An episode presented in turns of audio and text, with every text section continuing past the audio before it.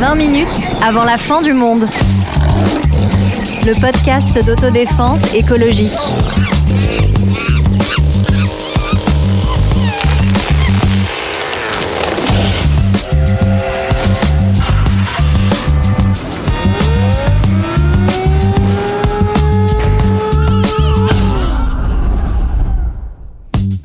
Bonjour, bonjour. Et oui, nous revoilà. À deux jours de Noël, nous faisons notre traditionnelle cérémonie des Awards anti-écolo. L'occasion d'une promenade totalement subjective et certainement pas exhaustive parmi nos pires cauchemars de l'année 2022. Mesdames et messieurs, permettez-moi d'introduire les membres de notre jury. Elle est devenue présidente du FLDN, le Front de Libération des Dindes de Noël, et elle a des revendications à faire valoir à ce micro, c'est Sonia. C'est moi Celui qui n'hésite pas à se déguiser en Père Noël pour glisser au creux de l'oreille des enfants des messages anti-consommation, c'est sa manière à lui de faire craquer le système, c'est bien entendu Rémi. Bonjour. Sans sa barbe cette fois, hein, et celui qui s'est récemment illustré dans un film poignant, Le dernier jour de l'arbre mort, dans le rôle bien sûr du sapin de Noël, le comédien, le dramaturge, le bouleversant Olivier. Un énorme budget costume, bonjour. Voilà, un film qui n'est pas sorti en salle d'ailleurs, je crois. Non, ni en VOD. Ah oui, d'accord, bon. On va voir comment le prendre. Évidemment, celle pour qui Noël rime avec business et qui nous proposera bientôt le tout nouveau podcast 5 pays et 3 continents un 25 décembre. Comment fuir votre famille et kiffer la vie. L'extraordinaire Sarah. Eh oui, bonsoir Bonsoir à tous les quatre. Un jour, euh, c'est bientôt Noël, donc je pars un peu en mode confession. Quelqu'un m'a raconté que dans son entreprise, on commençait les réunions par se demander quelle était la météo intérieure des personnes présentes. Et comme c'est un épisode de Noël et qu'on est bien au coin du feu, c'est la toute première question que j'ai envie de vous poser. Sonia, ta météo. Alors, j'ai une confession à vous faire. La- le jour où j'ai appris qu'on pouvait faire la météo à l'intérieur, ah, la météo intérieure, pardon, au travail, j'ai pensé que c'était totalement ridicule. Et depuis, on le fait à mon travail jours. Ah tous les lundis. Et, c'est le meilleur moment de ma semaine. C'est dire si cette météo est triste du coup. Donc là, j'ai envie de vous dire, parce que je vous retrouve, bah, soleil, grand soleil, euh, beau temps, Grand euh, soleil. ciel bleu. Voilà. Et toi, Rémi? Moi, c'est un blizzard intérieur. Oh je, suis, je suis en, en gainage permanent. Non, c'est juste qu'il fait froid, quoi. Mais toi, C'est pas intérieur, c'est extérieur. extérieur, intérieur, en fait, ça peut être partout. On enregistre dans des conditions de sobriété euh, parce qu'on est euh, chez toi, Sarah, et alors ta météo. Tout le monde a un bonnet. Euh, écoute, euh, moi Noël c'est toujours un peu maussade, donc euh, heureusement que je suis avec vous, euh, voilà pour euh, donner un peu de soleil dans mon cœur. Oh, va. On t'en l'envoie ce soleil également. Et Olivier, de ton côté? Ah, moi, moi, il pleut depuis des années. Mais ça s'appelle la dépression, ça n'a rien à voir. Euh, mais, mais- mais grâce à vous, la, la pluie s'arrête quelque peu et on voit un petit rayon de soleil euh, Oh. parce que vous êtes là, bien évidemment. Eh bien, on Et vous Antoine, envoie. Antoine. Eh bien, eh bien, moi, c'est, on va dire, un, un grand soleil jaune éclatant dans un ciel tout aussi bleu. euh, Le parce podcast que nous qui sommes fout la pression. à tous pas ensemble. Et oui, on est bien dans notre vie. On est des, on est des winners. Ouais, ouais, eh ouais. Ça, on l'a pas assez dit quand même. On a la gagne dans ce podcast et c'est pour ça qu'on aime donner des prix, euh, des awards, euh, savoir qui est number one du flip écologique. C'est parti pour cette cérémonie. Euh, je demande, mesdames et messieurs, à quelqu'un, et j'ai envie de dire, ça tombe au hasard, attention, je fais tourner ma roulette magique, ça va tomber, ça va tomber, ça tombe sur Sarah. Quel est ton candidat, ta candidate peut-être pour ces awards de 2022 Alors euh, c'est un événement. Oui. Voilà, euh, qui est, dont vous avez tous entendu parler, qui est euh, le rachat par un certain Elon Musk après moult péripéties du réseau social Twitter en octobre 2022. Alors juste Cocorico, Elon Musk n'est plus l'homme le plus riche Oui. depuis Ah euh, bon Ouais, ouais, quelques C'est semaines. c'est Et- Antoine Hardy. Oui, c'est une petite surprise. Hein. C'est pas encore public en revanche. hein. C'est Bernard Arnault et on est quand même fiers en vrai. France euh, quand ça se passe euh, comme ça. C'est vrai, Euh, quitte à se faire voler, autant que ce soit par quelqu'un qui a un passeport français. oui, exactement. Alors vous allez me dire euh, peut-être pourquoi, quel rapport avec l'écologie? Je vais essayer de, de vous expliquer tout ça. Donc si jamais vous l'avez oublié, hein, Elon Musk c'est un, un, C'est qui un businessman. Il est cofondateur et PDG de la société astronautique SpaceX et directeur général de la société automobile Tesla qui fait des voitures électriques. Et Twitter, c'est un réseau social avec 36 millions d'abonnés. C'est pas le réseau social le plus populaire euh, Non, ça, c'est aujourd'hui. copain d'avant. oui, Olivier, c'est copain d'avant, tout à fait. Mais par contre, ça reste un réseau social très euh, influent où il y a des échanges entre journalistes, politiques, Nous chercheurs, sommes, nous sommes citoyens. sur Twitter en tant que podcast, Et hein, oui, c'est vrai. et oui, et Eh nous oui. sommes très influents. Eh, on peut dire ça. Et oui. Et donc, euh, il a expliqué le 27 octobre dernier les raisons de son rachat. Pour lui, il est important pour l'avenir de la civilisation d'avoir une place publique en ligne où une grande variété d'opinions peuvent débattre de façon saine, Oh sans là là, c'est recourir beau. à la violence. Oh, Et mais donc, c'est démocratique. Attendez. oh, c'est merveilleux. c'est encore plus beau. Il fait ça pour en toute humilité essayer d'aider l'humanité qu'il aime- Oh. aime tant. Ah, Bah, ça, c'est moi, là, quand. Mais c'est pas- c'est il a- l'esprit- il a- Non, mais Sarah, je comprends mieux parce qu'il y a un vrai esprit de Noël. Mais surtout, il a pas oui, pris cette exactement. décision. Ah non, mais j'allais dire quand il est monté, quand il est parti dans l'espace, mais lui n'a pas été dans l'espace contrairement à. Ouh là là, Eh je- oui. je, je les confonds tous. à Eh oui, eh oui, eh oui, ils se ressemblent tous. En tout cas, euh, quelles ont été les conséquences de ce rachat? Bon, il y a eu des conséquences sociales, vous avez dû en entendre parler avec euh, la moitié des salariés licenciés, avec quand même, alors apparemment une connaissance approximative du droit du travail de certains pays, puisque par exemple les salariés français ont aussi reçu un mail. Mm. Est-ce que vous êtes prêts à être des hardcore workers? Dites oui ou non dans les 24 heures, sinon vous êtes virés. Ouais, en, en fait, c'est assez hilarant parce qu'il attends. il a vraiment voulu virer tout le monde, comme sur le modèle américain, en oubliant en fait qu'il Ouais. y avait des droits nationaux euh, qui s'appliquaient. Et il a fait installer des lits, je crois, dans certains pays, euh, dans les bureaux de Twitter, pour que les gens Oui. puissent dormir sur place. Il a, fait- a fait installer un lit aussi chez moi, mais du coup, je sais pas si c'est bosse sur Twitter. Enfin, je, bon, à vérifier. Quoi. Non, mais il réalise notre rêve, pouvoir être au travail 24 heures sur 24, Oh 7 oui. jours sur 7. Et il y a eu notamment des coupes dans l'équipe en charge du système de modération, donc qui modère les propos violents, racistes, le harcèlement. Et euh, c'était déjà, euh, quand même, il n'y en avait pas beaucoup. Il y avait 2000 modérateurs pour 400 millions d'utilisateurs. Je pense qu'il était Ouais. bien au burn-out déjà. Putain, ouais, je- Bon. dit comme ça. Ensuite, euh, il y a eu des réactions politiques, notamment donc euh, un certain nombre de républicains euh, aux États-Unis qui se sont félicités euh, du retour de la liberté d'expression sur Twitter. Enfin, on va Bah expliquer oui, un parce peu que pourquoi. euh, il y a. Mais il a réintégré Trump, non voilà, Trump Exactement, ouais. notamment. Et puis en France, des hommes politiques, euh, des figures de l'extrême droite comme Florian Philippot ou Jean Messia, par exemple, qui sont tous les deux passés par le Front National un jour, s'en sont félicités aussi. Il faut toujours quand même se poser des questions dans ce, Et s'ils en sont sortis, c'est pas pour euh, rejoindre les- la gauche. Hein. On, précise. non, non, non, non, non, non, mais, euh, pas du tout. Donc, euh, et donc, euh, ben, depuis quand même que, euh, donc juste pour cette liberté d'expression, qu'est-ce que ça a permis que Elon Musk revienne, qu'on modère un peu moins?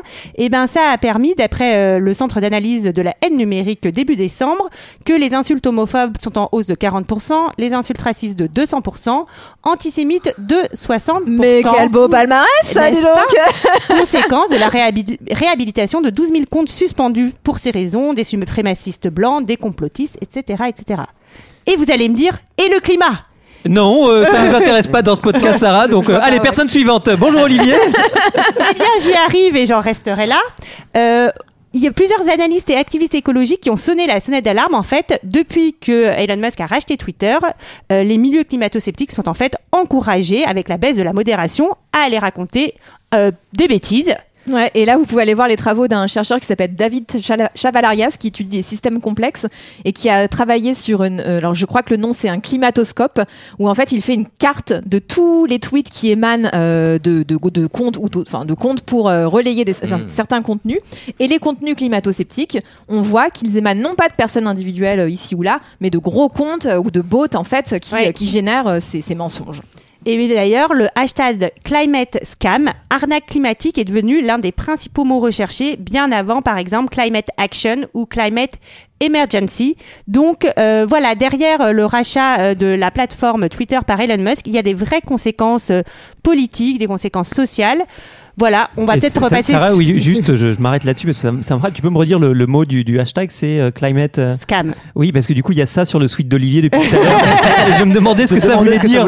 Et voilà, du coup, bah, c'est pas mal. Ok, maintenant les choses se mettent un peu en lien. euh, les choses se mettent un peu en lien. Euh, à propos d'Elon Musk, je rappelle qu'on fait. Mais ça veut dire quoi du coup Climate scam? Arnaque, l'arnaque Ça veut dire arnaque, Arnaque. climatique. Ah. Arnaque climatique. Et voilà, ça veut dire qu'on on nous mentirait. Ah, c'est ça, parce que moi j'ai acheté, je savais pas ce que c'était.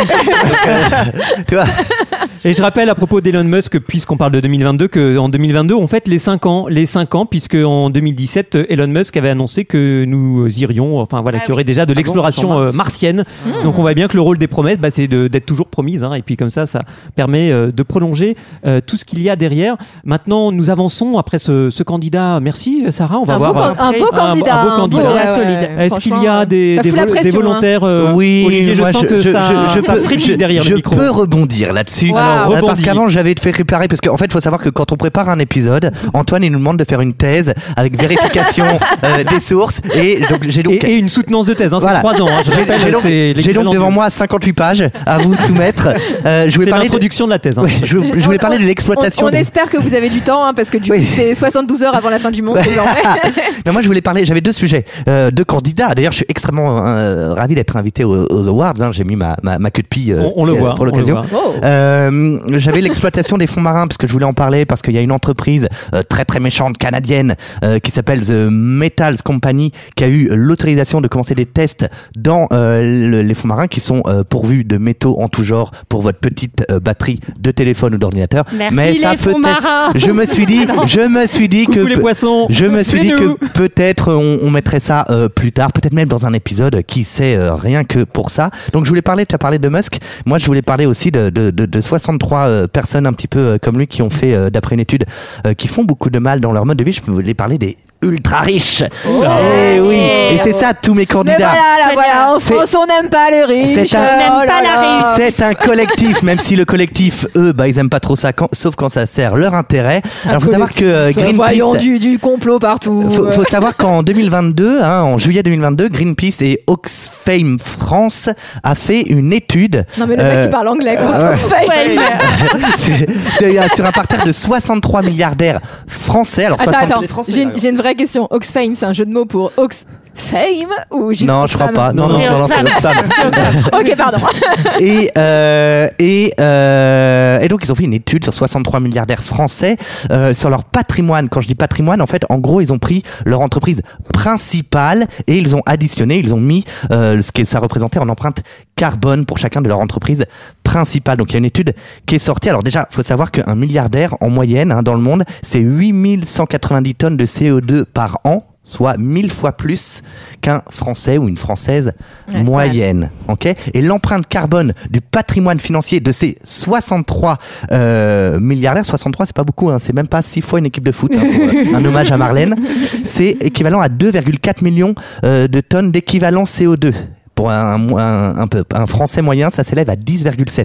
Et sachant que 10,7 l'objectif, c'est deux. Hein. oui, voilà. Donc d- déjà, c'est énorme. Mm. 10,7 fois 2,4 millions de tonnes. Donc on est quand même dans des chiffres absolument. Voilà, et, euh, et je, je précise, merci euh, Olivier, je précise quand même que vous n'écoutez pas des chiffres et des lettres. Hein, mais avant la fin du monde. Non, mais pour, pour- du coup, c'est 63 milliardaires qui euh, ont, ont une empreinte carbone équivalent à 50% des ménages en France, ce Mais- qui est quand même assez euh, fou. Alors moi, ce que je trouve intéressant, c'est qu'en fait, quand on pense à la pollution des riches, on pense à leur mode de vie, aux jeans qu'ils achètent, aux voitures qu'ils ont. En fait, l'essentiel, c'est ce que tu viens de dire, c'est leur patrimoine financier, quoi, c'est leurs investissements. Et ça, on le mesurait très très mal jusqu'à maintenant. Il y a plein d'économistes qui ont travaillé à ça, et c'est c'est les chiffres que sortent Oxfam justement. Moi. J'avoue que je pense plus à leur yacht qu'à leur jean. hein. non mais en fait on va on va on va on va enfin je vais si j'ai deux minutes euh, il y, a, il y a le patrimoine et il y a les investissements qui sont deux choses Mmh. calculées Oui, oui, différemment le patrimoine c'est leur entreprise et il faut savoir que ces riches là ils investissent dans en plus des entreprises encore plus polluantes. Donc euh, sauf un un un il y a euh, Yvon, Yvon Chouinard qui euh, le. PDG oui le Il PDG de. Patagonia le- les vêtements Ah Patagonia, ah oui, qui lui euh, a investi dans de l'énergie renouvelable. Mm. mais sinon tous les autres investissent donc ça continue encore plus ça fait effet boule de neige. Donc c'est de pire en pire et puis après bah, évidemment il y a les golfs euh, qui ont des enfin on, on verra les mini golfs etc mais il y a aussi euh, et surtout les jets privés. Et- et, Ah. leur- leurs moyens de se déplacer. Alors est-ce que vous connaissez euh, Camarillo? Non, est-ce que vous tout. connaissez Van Nuys non. alors vous regardez sur votre atlas, hein, pas sur votre GPS, et là c'est plus écologique, euh, la distance qui sépare Camarillo et Van Nuys en Californie, c'est 39 miles, soit 62 km, ok? C'est 45 minutes en voiture, et Kylie Jenner a décidé de faire ça en avion pour un trajet de 3 minutes. Voilà. Vous savez ce qui se passe le 8 août euh, 2022 J'ima- aussi J'imagine qu'elle n'a pas de, de, de file d'attente pour euh, passer toutes les sécurités euh, pour Non. rentrer dans son avion. Euh, Vous savez ce qui se passe le 8 août 2022 bah, Les feux reprennent euh, en Gironde, Ah oui. bien sûr. Et vous savez ce qui se passe aussi? Eh ben, Il y a Vincent Bolloré qui a émis autant de CO2 qu'un Français moyen en deux ans en faisant du jet privé. Voilà, donc Mm. c'est dire s'il y a un vrai problème aussi donc, dans leur patrimoine, dans leur investissement et dans leur mode de vie, bien évidemment. Mm. Et, et d'ailleurs, en parlant des investissements, bon, alors à une échelle qui est très, très, très, très, très, très, très infi- in- infime par rapport à celle que tu décris, mais nos investissements aussi polluent. euh, si vous en avez, en tout cas, enfin, vos investissements, votre épargne euh, pollue si vous en avez euh, quand elle reste sur votre compte en banque, à la BNP, à la Moi, Société Générale. moi, En fonction des banques. Bon, il y a un Ouais. livret développement durable à la BNP. Ouais. Moi, je suis très confiant. Alors Rémi, tu as pris euh, la, Ah, la ouais, parole à ce passage-là. ouais, alors ouais. quels sont tes, tes awards Bah alors de moi ton j'ai pas 48 pages, j'en ai 24. Euh, non, alors moi c'est l'écran publicitaire dont j'ai découvert d'ailleurs à cette occasion qu'on appelle ça du mobilier digital. Oh. Oh, c'est beau. Ou même en anglais le Digital Out of Home, le DOOH. Oh. Voilà. Et alors ça existe depuis longtemps, mais cette année j'ai vraiment eu l'impression d'être envahi par, par ce truc-là. Mm. Euh, je vous donne deux exemples. Le premier c'est en allant à ma salle de sport, je rentre dans le vestiaire. Donc c'est un vestiaire bas carbone. Attends, est-ce que tu, tu es, est-ce que tu es nu ou pas à ce moment-là? J'ai pas tout le tableau. on est tous nus. C'est Voilà. Ah, important d'accord, pour nos auditeurs et auditrices. Exactement. Voilà, Donc ça sent la Donc, transpiration. euh, de- euh, va- euh, Fréquence Moderne lance une nouvelle ligne de podcast érotique Exactement. qui est inscrite à l'intérieur des autres podcasts. Donc vous êtes obligé de tout écouter pour avoir une petite capsule érotique au milieu. Bonne écoute. voilà. Donc tout était parfait jusqu'à ce que je rentre dans ce vestiaire et ils ont installé dedans un immense euh, écran euh, publicitaire. Et en plus, la publicité, c'est pour la salle de sport. Donc tu es déjà dans la salle de sport et ils te font de la publicité pour la salle de sport. Le lendemain, j'arrive au travail, ils ont changé la machine à café qui, ok, ne fonctionnait pas auparavant. Mais maintenant, c'est plus une machine à café, c'est une télévision qui fait du café.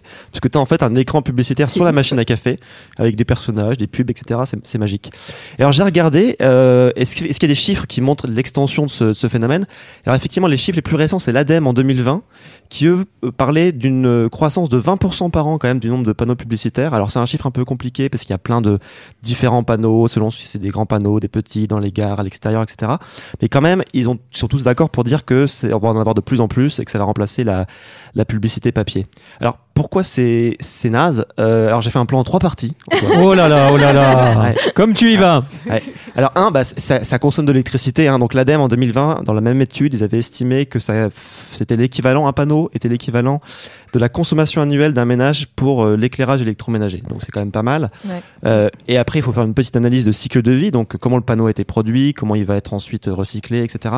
Et donc quand on fait ça, ils arrivaient à euh, des équivalences suivantes. Donc par exemple, il, à l'époque, il y avait 1400 écrans publicitaires dans le métro parisien et les gares, et ils estimaient que c'était équivalent aux émissions de l'ensemble du métro parisien pour 20 millions de passagers par an. Ouais. Donc c'est quand même voilà, c'est pas tout à fait négligeable. Mais Euh, c'est triste quand même parce que ces panneaux publicitaires, c'est vrai que pour nous, je trouve que c'est vraiment le futur. Enfin, je pense à des vieux films de science-fiction où tu voyais justement les publicités Bah, qui bougeaient et tout. Peut-être que du coup le Et- futur c'est de la merde en fait. c'est ça, c'est ça. voilà.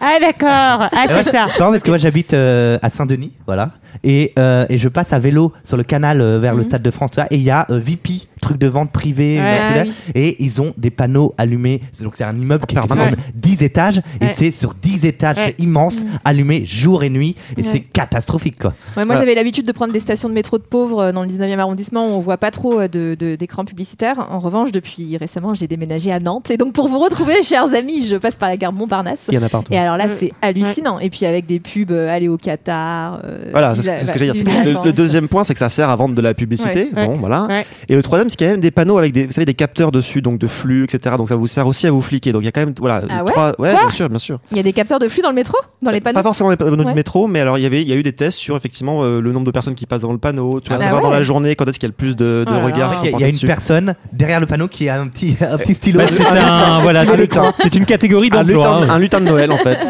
Euh, et donc alors, effectivement, ce qui est drôle, c'est que tout le monde est contre. hein. La convention citoyenne, ils étaient contre. Euh, RTE, qui est le gestionnaire d'électricité, qui a fait un rapport sur les trajectoires de sobriété, eux expliquent clairement qu'il va falloir une disparition de ces écrans publicitaires. Euh, mais alors du coup, parce que je suis très pervers et un peu social-démocrate, j'ai été voir en fait les arguments des gens qui vendent les panneaux Ouais. publicitaires. Ah bah Ouais. oui. Et en fait, Eh c'est oui. marrant. Alors il y a, y a Et là, on voit, je- Rémi Ouais. fait du terrain, quoi. le- voilà. On gâche moins de papier. Hein, Exactement. Alors, il y a deux arguments que j'ai envie de vous lire parce qu'ils sont quand même très très drôles. Donc, il y en a, il y en a un, donc c'est sur des, des voilà, des, de- comment dire, la documentation de, de gens qui font du lobbying pour ça, qui expliquent que les consommateurs ont souvent une image positive de l'affichage publicitaire digital parce que dans les lieux d'attente, ça permet de fournir une occupation dans une situation d'attente. Donc, c'est quand même parfait, ça distrait. Ouais. Enfin, tout le monde quand même a aussi son téléphone où il y a pas mal de Voilà, pubs aussi. Est-ce qu'on en a vraiment besoin Malheureusement, exactement. Et le deuxième, c'est que dire que c'est un média inclusif parce qu'il est dans la rue, qu'il est accessible à tous et qu'il est gratuit. Et donc, je trouve, je trouve ça assez Ah, formidable c'est comme, argumentation. Mais c'est surtout que ça. Enfin, c'est pareil pour le non C'est digital. pareil pour le non digital, pareil, tout à fait. Alors, justement, ce Mais qu'ils c'est disent, pas c'est un que. média, c'est pas un média du coup. Bah ouais. digital. Tout à fait. Et alors, Parce que en tant que pauvre, t'as le droit d'avoir des gens qui bougent sur un écran. Bah, Et ça, c'est oui, c'est beau. cool. Ouais, ça c'est beau. C'est magique, effectivement. Et donc ça s'appelle un parcours digital dans la ville. hein, et voilà. Donc et alors le- les, les arguments pour, c'est qu'effectivement la publicité papier, bah il y a des il y a des il y a des comment dire des encres, de l'eau, etc. pour le, pour la produire, c'est pas non plus top. Que euh, en fait la consommation électrique des panneaux, elle est négligeable dans les émissions, euh, dans la consommation électrique française et puis dans les émissions carbonées. Que on fait des efforts. hein. Les panneaux consomment beaucoup moins. euh, on lave les panneaux à l'eau de pluie. euh, on se fournit en électricité verte. Donc voilà. Donc tout ça euh, est couplé au fait que euh, voilà, exactement. Ils ont fait un, une, comment dire, une- un calculateur carbone. Donc, pour leur argument, c'est de dire que en fait, c'est pas si euh, destructeur que ça. Bah, c'est le même argument des jets privés, c'est que les jets privés, ça représente quasiment rien, donc euh, pourquoi Et arrêter Soit Ouais. ça, ça représente quasiment rien, soit c'est il y a aussi beaucoup de vols commerciaux euh, par Ouais. les jets privés, etc.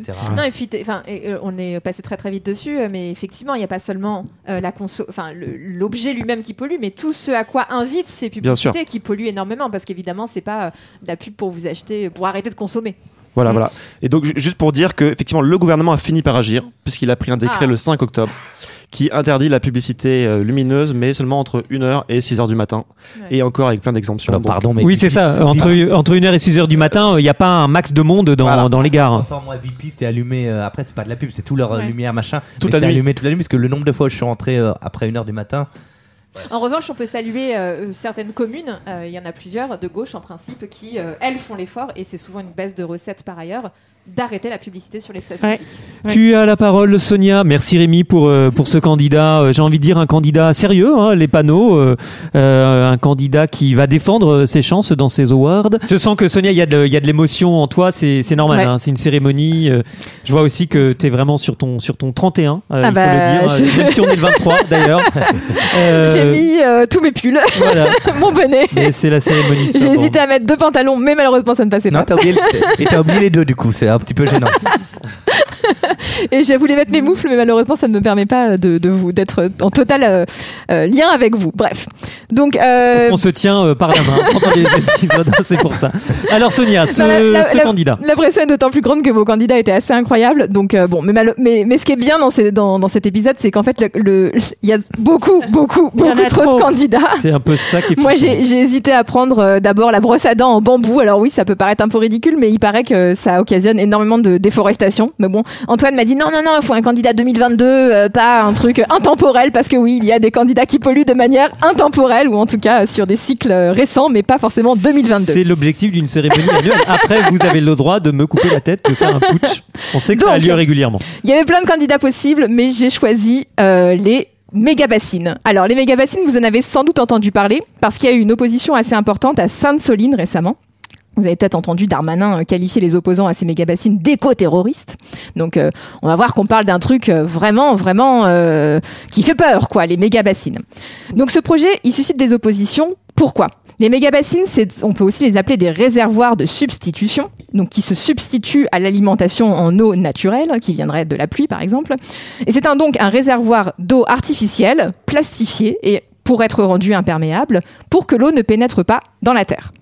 Donc ça sert à stocker de l'eau pour que les agriculteurs l'utilisent en, péri- en période de sécheresse. C'est super. Bah, ça, on pourrait se dire, bah ouais, pourquoi pas quand il pleut beaucoup, euh, ça évite Bah les oui. inondations, on garde l'eau de l'hiver pour l'utiliser en été. Bah, en fait, ça Moi, existe je laisse une tasse sur euh, mon rebord de fenêtre pour, euh, les, mêmes, euh, les mêmes raisons. hein. Donc ça existait un peu déjà avant, il y avait des toutes petites bassines qui servaient à ça, euh, mais aujourd'hui en fait elles sont d'abord beaucoup, beaucoup, beaucoup, beaucoup plus grandes. Par exemple, euh, celle de Sainte-Soline, ça servait à garder 720 000 mètres cubes. Alors ça vous évoque pas forcément grand-chose, mais pour euh, vous faire plaisir évidemment j'ai converti ça en terrain de foot.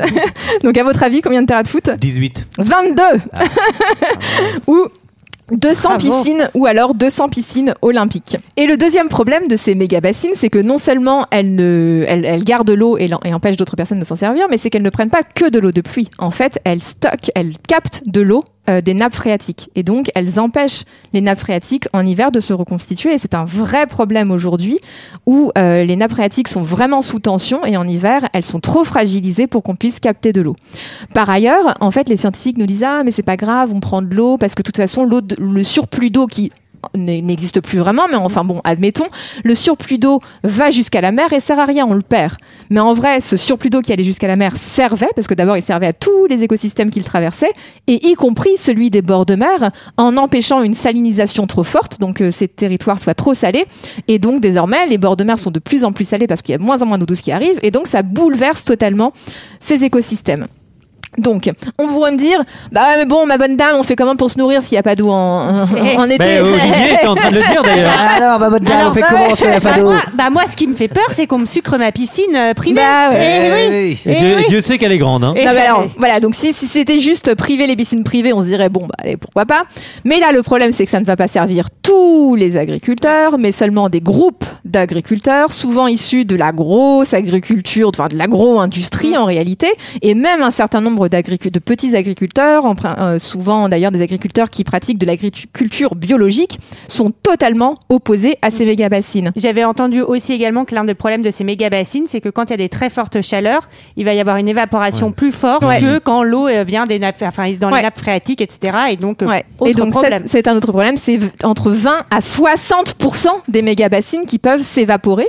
En plus, l'eau qui reste à l'air libre, alors parce qu'en fait, il y avait un système hyper simple prévu par Mère Nature qui s'appelait les nappes phréatiques euh, qui permettait donc d'avoir l'eau euh, qui s'infiltrait dans les sols qui restait stockée dans les nappes phréatiques et donc pas l'air libre donc pas d'évaporation Ouais. et pas euh, de, de, de on appelle ça d'eutrophisation de l'eau c'est-à-dire que celle-ci va se la- sa qualité va se dégrader va, va, va être contaminée par des bactéries va créer des, des petites des microalgues Ouais. et donc va réduire sa, sa bonne qualité et donc j'en reviens aussi aux agriculteurs qui profitent de ces méga bassines on disait que c'est pas tous les agriculteurs et souvent ça va permettre d'alimenter des, des productions très très très gourmandes en eau, notamment le maïs, et non pas le maïs que vous mangez chez vous ou que vous utilisez pour faire des pop-corn devant évidemment la Coupe du Monde du Qatar que vous avez boycotté.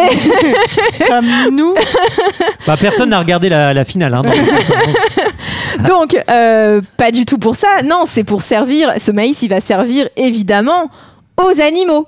Parce que en Europe, 24% des céréales produites sont, à euh, sont seulement, donc 24% seulement sont destinées à l'alimentation humaine. Et donc tout le reste à l'alimentation animale. Donc on en revient au fait que peut-être que pour euh, après-demain, là, votre repas de Noël, un peu moins de foie gras et un peu moins de bœuf, ça pourrait être utile.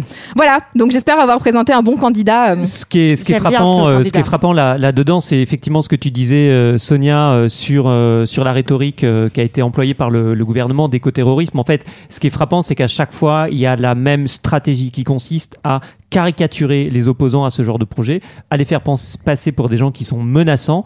Et euh, du coup, ça c'est une histoire longue. hein, ça fait des décennies que ça dure. C'est toujours la, la même ficelle, hein, la grosse ficelle, comme on l'appelle euh, dans le milieu, pour euh, pour des, bah, des- désarmer euh, et menacer la critique. Ouais, et surtout dans l'actualité, justement, on n'entend pas du tout un peu, très peu en tout cas, ces arguments. Pourquoi est-ce que les méga bassines posent problème? En fait, c'est pas, enfin, les mecs qui vont militer contre, c'est pas juste des mecs qui disent allez, Les euh, mecs on et va les faire- meufs. et les meufs, on va faire, mais on va faire une, grosse ZAD tous ensemble juste pour le fun et tout. Non, ça pose des vraies questions euh, écologiques, Bah, climatiques, sociales, Le, etc. le problème, pour le résumer en un mot, c'est de la privatisation, de l'accaparement de ressources euh, collectives à l'usage d'une industrie en particulier. Oui. Et, et l'eau, comme le dit si bien Jean-Claude Van Damme, bah, ça commence à manquer.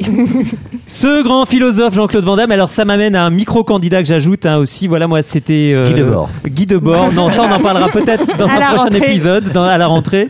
Euh, non, c'est euh, l'arrosage des terrains de golf euh, pendant euh, les incendies et la sécheresse et la canicule de l'été 2022. Et ce qui était frappant, c'était de voir euh, bien sûr les réactions euh, dans certains euh, médias, sur certains plateaux de télé, en disant mais qu'est-ce que c'est que ces gens qui veulent nous empêcher euh, de jouir de nos terrains de golf ou de nos piscines privées? C'est-à-dire, ça montre bien en fait euh, comment on n'arrive pas à comprendre qu'il n'y aura pas de réponse politique à ce qui se passe sans accepter des contraintes, des contraintes structurelles, collectives et qui vont changer certaines habitudes. Je, je sais que Olivier là euh, prévoit d'aller jouer au golf, mais en fait, tu sais que c'est bientôt plus possible. Ouais. hein. Arrête, m'enlève pas ce rêve. Est-ce Alors- que- est-ce qu'on vote Allez, c'est le moment de Ah, voter. Moi, je veux pas influencer, mais qui joue au golf? Les riches. Les riches restent un vrai problème, c'est à mon avis. Et ils boivent de l'eau. et ils boivent de l'eau et ils sont peut-être sur Twitter. Alors c'est le candidat. Nous mettons euh, tout, euh, ben, chacun bien sûr, écrit sur un petit bout de papier et le met dans le chapeau au milieu de la table.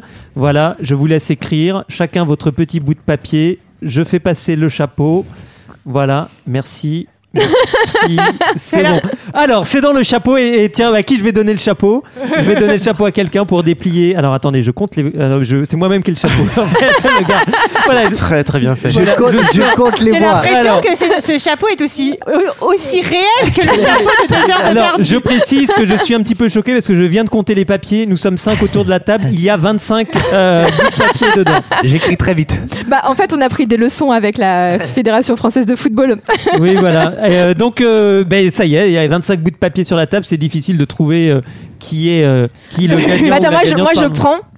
Ah bah euh, c'est c'est un, un autre candidat. Ouais. Les JO asiatiques d'hiver en 2029 en Arabie Saoudite. C'est vrai. Qu'est-ce que Bah, tout voilà. non, mais, non mais honnêtement, la vérité c'est que s'il fallait vraiment choisir, moi j'aurais envie de choisir finalement pour peut-être ceux qu'on peut le Enfin, les problèmes qu'on pourrait le plus facilement éliminer. Enfin, je sais pas si vous voyez ce que je veux dire. Mm. Par exemple, euh, bah, pardon, mais la pub, euh, enfin, en fait, tout ça, on pourrait, en fait, quasiment tout d'ailleurs, on pourrait l'éliminer. C'est ça qui est dommage. Mais la pub euh, digitale euh, numérique, bah, en fait, on s'en sortirait très bien sans. Les méga bassines, on s'en sortirait sans. Et au les contraire, jets privés, on, on s'en sortirait mieux sans. ouais. Les jets privés, on s'en sortirait les, sans. les riches, on peut les éliminer. Moi, j'ai un très bon ami, Yuri, Yuri qui ferait ça de façon. euh, bon, Elon Musk, je sais pas si on pourrait vivre sans, malheureusement, mais voilà. Et oui, nous arrivons à la fin de cette cérémonie euh, des awards euh, anti-écolo avec le gagnant, Olivier, euh, que tu peux nous annoncer euh, maintenant, après un roulement de tambour totalement virtuel. Non, mais non, mais non, moi, je ne peux pas l'annoncer parce que. il y a 5 écrit- euros, y Olivier. a, il y a 5 écrit les riches qui sont le problème de Eh tout. oui Ah là là Ouais, ouais. Non, c'est un excellent gagnant. Bah, merci à, à vous d'avoir voté euh, pour ces awards anti-écolo. Euh, on rappelle bien sûr que c'est... euh, voilà, je veux dire, on, on termine, je voulais terminer plutôt cette dernier épisode de l'année Par une 2022. citation de Guy Debord. Voilà, ça va venir, Olivier Guy Debord, hein, qui est un essayiste français euh, de la seconde moitié du XXe siècle. On en parlera bientôt. Euh, non, bah pour euh, pour saluer euh, journalistes, euh, militantes et militants, activistes, qui permettent euh, qui permettent justement, pardon, euh, de réduire le nombre de ces awards anti-écolo et de Mhm. faire qu'il y ait un petit peu d'écologie dans tout ça. Et on vous retrouve euh, l'année prochaine pour Eh oui. de prochaines aventures. Nouvelles aventures. oui. Et je vous propose qu'on se quitte Ah en oui. chanson. Bah Joyeux oui. Noël Joyeux Noël.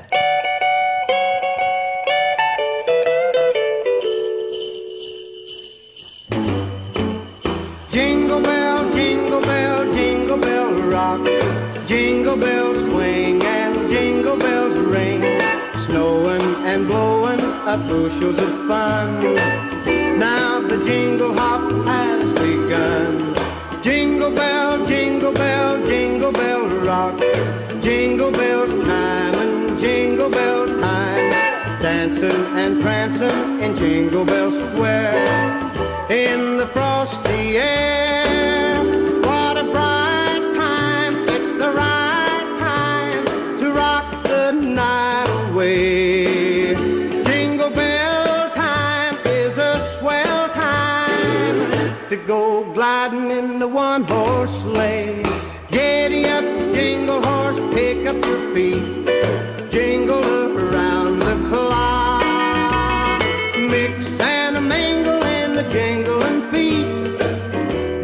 the jingle bell rock.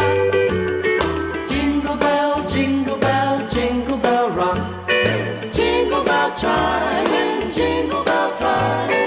Dancing and prancing in Jingle Bell Square.